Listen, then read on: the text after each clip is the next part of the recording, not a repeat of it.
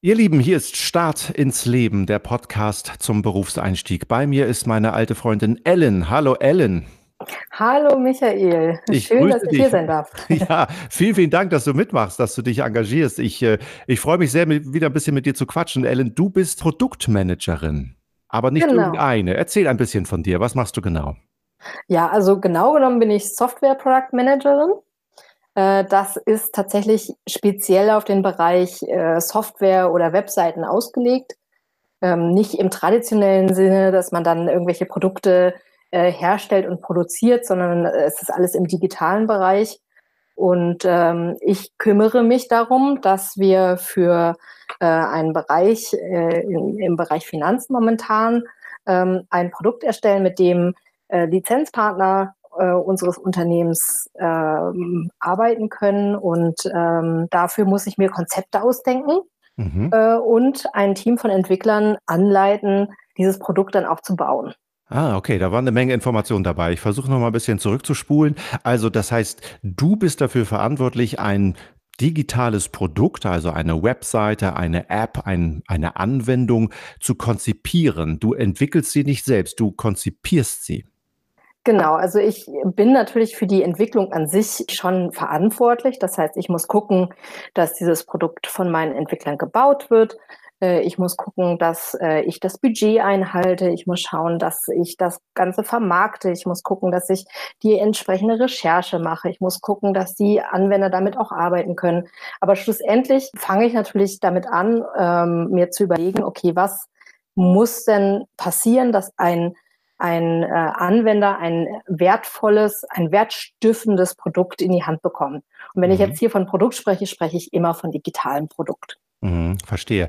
Ähm, ich wollte noch mal nachhaken. Du hast gesagt, meine Entwickler müssen das umsetzen. Sind es deine Entwickler? Also hast du eine eigene Firma oder wie muss ich mir das vorstellen?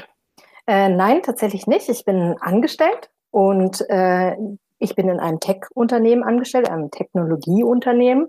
Dort gibt es ganz viele Entwickler und es gibt auch tatsächlich ganz viele Product Manager. Jeder hat so ein kleines Team. Ich bin keine Vorgesetzte in dem Sinne zu meinen Entwicklern, sondern es ist laterale Führung. Das heißt, Mhm. ich muss schauen, dass ich äh, so weit die Konzeption in Tickets, wir nennen das Tickets, wo wir quasi beschreiben, was gemacht werden soll. Äh, so gut hinkriege, dass die Entwickler auch sagen, hey, ich verstehe, was du willst und ich finde es total super, was wir da machen, gemeinsam machen und deshalb setze ich das auch gerne um. Mhm, verstehe. Ähm, wenn wir noch mal ganz an den Start eines solchen Produktes oder einer solchen Produktentwicklung gehen, wie fängt das genau an? Du sagtest gerade, diese Ideen, die ihr habt, die werden in kleine Häppchen zerteilt, die man Tickets nennt. Ähm, aber wer gibt dir denn eigentlich die Vorgaben, was überhaupt gemacht werden soll? Das ist tatsächlich in diesem Bereich sehr, sehr unterschiedlich. Also es gibt zum Beispiel Firmen, die haben schon ein Produkt. Äh, zum Beispiel habe ich in einem Unternehmen gearbeitet, wo es eine ähm, Web-Tracking-Software gibt. Da gibt es genau ein Produkt und um Mhm. das kümmert man sich. Und da muss man dann eben schauen, okay, welche, was muss ich denn tun, damit dieses Produkt mehr Wert stiftet? Gibt es Mhm. vielleicht neue Features, die ich brauche, neue Produktentwicklungen, die ich brauche an der Stelle, um den äh, Anwender nachher zu unterstützen? Oder äh, kann ich das, was jetzt besteht, schon so weit verbessern, dass äh, da vielleicht noch mehr Nutzung bei rauskommt oder noch mehr Wert da rausfällt für den Nutzer? Mhm. Dann gibt es äh, das Unternehmen, in dem ich gerade bin. Äh, das hat ganz viele kleine Produkte und äh, ich hatte hier tatsächlich das Glück, ähm, mit einer Produktidee konfrontiert zu werden, wo gesagt wurde, okay, wir brauchen das, wir wollen ein altes System ablösen.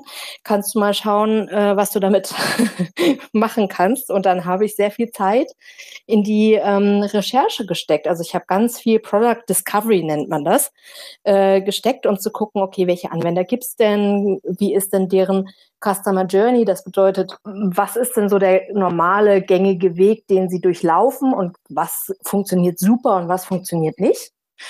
Und äh, da habe ich dann einfach durch diese Produktdiscovery schon mal unglaublich wichtige Grundlagen dafür gele gelegt, ein ähm, Konzept für das Produkt zu entwickeln und zu sagen, okay, ich muss es ein bisschen anders machen als vorher. Ich könnte mir das so und so vorstellen und dann geht man eben agil ran. Das heißt, ich werde und das wird auch kein anderer Produktmanager heutzutage machen, ein fertiges Konzept auf den Tisch legen und dann sagen, so, so bauen wir das, sondern man guckt sich an und sagt, okay, ich baue mal ein, ein ganz kleines, eingeschränktes äh, Feature davon oder ich versuche eine Schnittstelle zu bauen, irgendwas, was eine, meine Haupthypothese unterstützt, um herauszufinden, ob es in die richtige Richtung geht. Ah, okay. Das heißt, da kommt dann der Kunde wieder ins Spiel oder der spätere Benutzer, die spätere Benutzergruppe und sagt dir dann schon, äh, Ellen, da hast du einen guten Job gemacht, wir sind auf dem richtigen Weg, macht mal weiter so. Ist das so?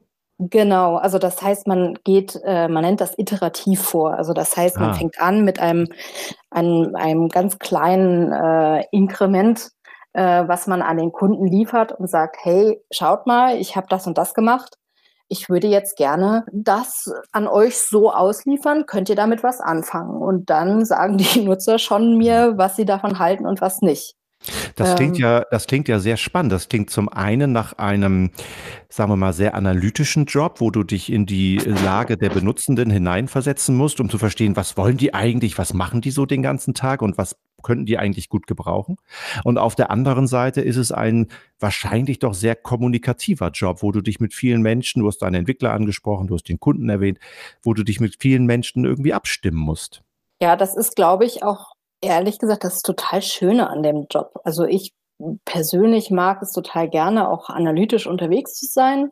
Das heißt, ich muss mir Zahlen angucken, wie sind die Nutzungsraten, Gibt es irgendwelche Features, die nicht genutzt werden? Gibt es irgendwas, ähm, wo ich merke, oh, das funktioniert gerade super. Ich habe ganz viele neue Benutzer zum Beispiel. Das ist ja auch immer ganz äh, schön für eine Firma, wenn sie neue Nutzer generieren können. Das ist die eine Seite. Äh, auf der anderen Seite zum Beispiel musste ich mir selber ähm, Kalkulationen ausdenken. Äh, die haben sich natürlich daran orientiert, was dort gebraucht wird, aber das hat mir keiner vorgegeben. Ich musste das selber rausfinden und dann sagen, okay, so und so muss meine Kalkulation aussehen, ja. äh, damit das funktioniert. Das muss nicht jeder Product Manager, keine Frage, aber das war in meinem Bereich jetzt so. Mhm. Und auf der anderen Seite gibt es die kommunikative Seite, wo man sagt, okay, ich, ähm, ich muss mich nicht nur mit Usern auseinandersetzen, ich muss mich mit, äh, auch noch mit Entwicklern ganz stark äh, auseinandersetzen. Die müssen verstehen, was ich von ihnen möchte. Dann habe ich ganz viele Stakeholder, also Leute, die an meinem Produkt interessiert sind, wie zum Beispiel mein Produktchef, dann der Finanzbereich des Unternehmens. Solche Leute sind quasi nicht wirklich Nutzer des Produktes, aber sind daran interessiert, dass bestimmte Aufgaben damit erledigt werden. Das heißt, mhm. diese ganzen Leute muss ich irgendwie unter einen Hut bringen und ähm, auch alle so ein bisschen mit äh, Informationen natürlich ausstatten, damit sie mich weiterhin unterstützen. Das klingt total cool. Sag mal, wie zum Teufel wird man denn sowas? Was hast du denn für eine Ausbildung gemacht? Wie kommt man dahin, dann so einen coolen Job zu machen am Ende? Ich habe äh, Medieninformatik studiert, mhm. aber tatsächlich ist Product Management etwas, was äh, häufig Leute machen, die aus ganz verschiedenen Bereichen kommen. Also es gibt Leute, die zum Beispiel BWL studiert haben, das tun. Oder die Marketing studiert haben, das tun. Es gab auch sehr, sehr lange, gab es diesen Studiengang nicht oder Lehre gab es nicht. Inzwischen gibt es in ein paar Standorten, ich glaube in Furtwangen und in Österreich gibt es ein paar äh, Studiengänge, wo man tatsächlich Produktmanagement und Softwareproduktmanagement studieren kann. Aber ich habe da, also das gab es damals noch nicht und ich habe damals äh, Medieninformatik studiert um eben diese genau beides zu haben, Kreativität und auch Technisches. Äh, das fand ich irgendwie super, das beides zu verbinden und das habe ich mit dem Studium eben gemacht. Das klingt für mich so, als hättest du schon tatsächlich nach der Schulzeit so einen Plan gehabt, hast dich orientiert und hast dann diesen Studiengang für dich entdeckt. Nö.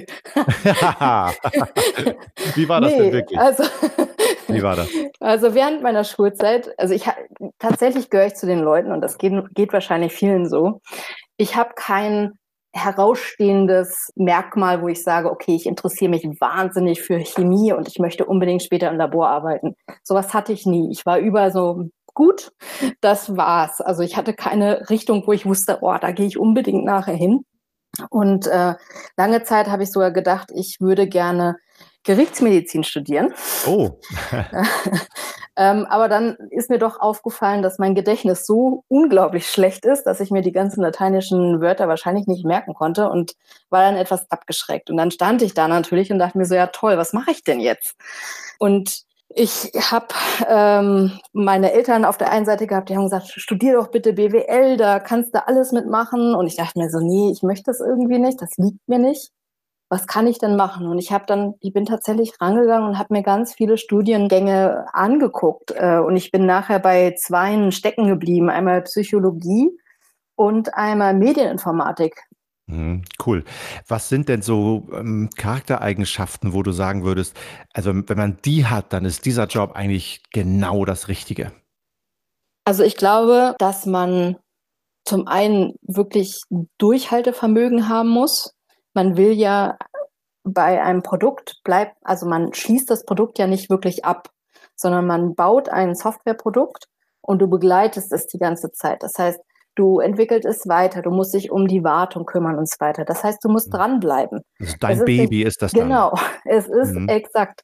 Das heißt, man schließt es nicht ab, es ist nicht sehr selten zeitlich begrenzt. Ähm, und man muss neugierig sein, man muss zuhören können. Und ich glaube, es hilft natürlich, wenn man kommunikativ ist, weil man einfach mit so vielen Leuten quatschen muss. Mhm. Und je besser man da eine Beziehung auch zu anderen Leuten aufbaut, desto mehr Informationen bekommt man natürlich. Das Technische hilft natürlich, der technische Hintergrund hilft, um einfach mit den Entwicklern äh, zu sprechen, aber ich finde nicht, dass es das A und O ist. Also man muss nicht unbedingt einen Informatik-Hintergrund haben, um Software-Produktmanagement zu machen. Hm, wahrscheinlich ist es eher so, dass man die Anforderungen der äh, Leute verstehen muss, die später damit äh, arbeiten wollen, oder? Genau, aber man muss natürlich das auch für die Entwickler so aufbereiten, dass sie es auch verstehen. Äh, wenn ich sage, okay, macht mal eine Suche, dann müssen sie natürlich sagen, okay, wie machen wir denn die Suche? Mhm. Und äh, da muss ich natürlich in der Lage sein, sie bestmöglich zu unterstützen und auch zu sagen, ja, Leute, also wenn wir da äh, das und das Produkt für die Suche einkaufen, damit wir das nicht selber programmieren, kostet mich das so und so viel Euro. Mhm. Und das muss ja im Budget wiedergespiegelt sein. Das heißt, solche Dinge muss ich im Blick haben und auch mit denen kommunizieren können. Ich muss verstehen, woran liegt das, dass sie diese Entscheidung treffen. Sag mir noch mal, das, weil ich das ganz spannend finde. Du hast eben die Betriebswirtschaft angesprochen. Das heißt also, du musst Budgets im Auge behalten, du musst ähm, im Gespür haben oder ähm, im Blick behalten, was, was kostet. Ähm, wie ist der Anteil zwischen diesen kreativen Prozessen, wo du sagst, da entwickelst du Konzepte, da tauschst du dich auch mit, mit äh, Kolleginnen und Kollegen, mit Anwendern aus und dann diesen Verwaltungsthemen wie Budgetplanung und so weiter. Wie ist da das Verhältnis einfach deiner Arbeitszeit?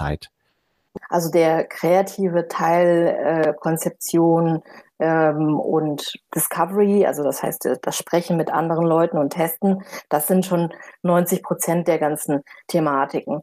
Äh, mhm. 10 Prozent muss ich dann schon nochmal aufwenden, um eben das Budget äh, im, im Blick zu haben. Das ist aber auch unterschiedlich von Firma zu Firma. Es gibt auch Firmen, da muss man das gar nicht machen. Das wird dann komplett über jemand anderen gesteuert. Und es gibt dann Firmen, wo das vielleicht noch viel, viel viel, viel stärker ist. Eine Sache hat mich jetzt so ein bisschen irritiert. Am Anfang hast du gesagt, ähm, man schreibt jetzt kein vollständiges Konzept, man geht mit ein paar Hypothesen ins Rennen, wo man sagt, ja, lieber Anwender, liebe Anwenderin, ich glaube, da habe ich dich verstanden. Wir fangen jetzt mal an. Es ist alles noch ein bisschen abstrakt. Wir fangen mal an. Und wenn das dann, wenn die ersten Sachen fertig programmiert sind, dann kannst du das auf dem Bildschirm sehen oder auf deinem Handy und dann kannst du dir auch besser vorstellen, wie das aussieht. Wie passt das jetzt dazu? Dass du sagst, du musst auf der anderen Seite Budgets verwalten. Du weißt ja noch gar nicht, was du genau baust. Du weißt also auch nicht, wie lange es dauert. Also weißt du auch nicht, was es kostet. Also wie geht man da tatsächlich vor?